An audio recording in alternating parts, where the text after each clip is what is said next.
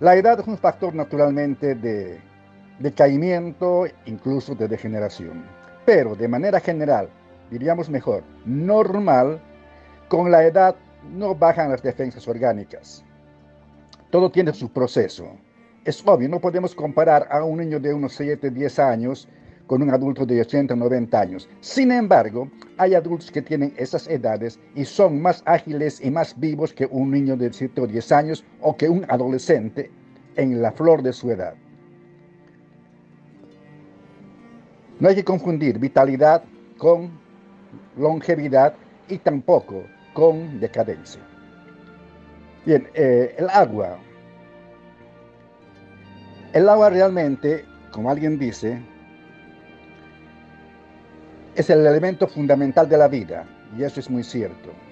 Sin embargo, hay que tener en cuenta que el agua, que realmente es el elemento y alimento fundamental para nuestra existencia, no es aquella maravillosa agua que corre en los ríos, vertientes, etc.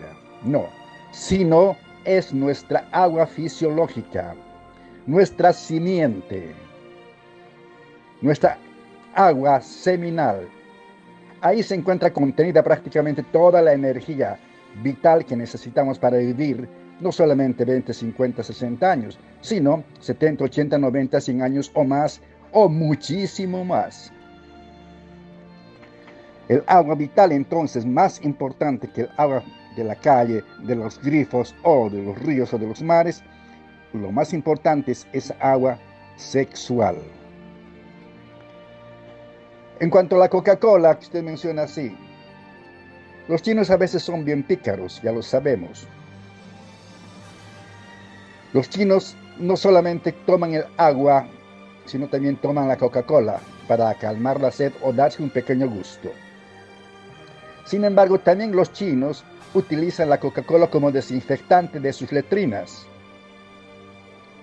como desinfectante de las manos y prácticamente lo ven como un elemento que libera a la persona de microbios, bacterias, gusanos, bichos, etc. ¿Será porque la Coca-Cola es muy tóxica? Posiblemente sí, porque es muy tóxica. Tóxica para todo, también para los llamados seres humanos. Conviene no tomar Coca-Cola de ninguna manera.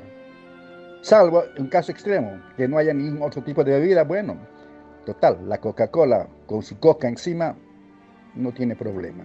Pero de manera general, de ninguna manera recomendaríamos tomar Coca-Cola. Pero si alguien quiere darse un gustito más o menos común y corriente y a la vez peligroso, su vida. Luego, en lo referente al sedentarismo y el estrés, la depresión, Realmente las personas más estresadas, más deprimidas, son las que propiamente pueden ser víctimas del coronavirus. Toda enfermedad puede ser prácticamente fácilmente incubada en aquellos elementos, en aquellas personas que son inactivas. La actividad es vida. De modo que, si una persona quiere mantenerse lo más sana que puede en su existencia, trate de ser siempre activa. La inactividad, el descanso, el reposo, la pereza es enfermedad y es prematura muerte. Síntesis, actividad. A todo dar lo que sea posible. Actividad naturalmente lo más positiva que sea posible.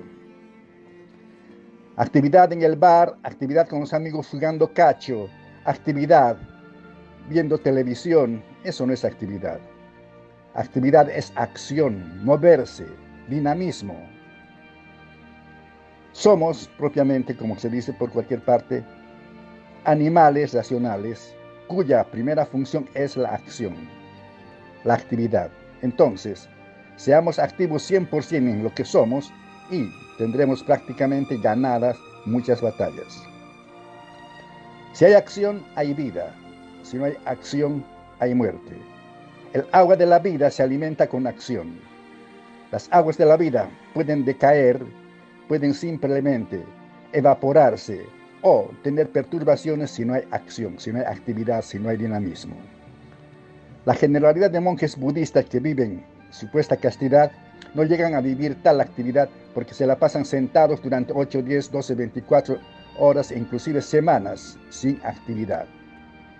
Y lo único que consiguen es simple y llanamente poluciones nocturnas o poluciones diurnas de las cuales ni se dan cuenta. Y como ellos prefieren simple y llanamente calificar a sus funciones sexuales como algo natural, dicen es algo normal, natural e inclusive algo divinal. La castidad está paralelamente acompañada de eso que es la actividad. Un abrazo para todos los amigos allí y bueno, hasta pronto.